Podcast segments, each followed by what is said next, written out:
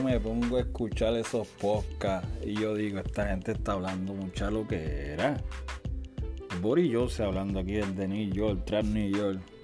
Pero si Daddy Yankee hizo como ocho choliseos corridos, ni Wisin y Yandel pudieron. Y tú te pones a decir que Bad Bunny está en su momento. Papi, para Bad Bunny pasar la d por el lado, tiene que hacer 12 choliseos corridos. Y yo no creo que tiene la condición para hacerlo. No la tiene.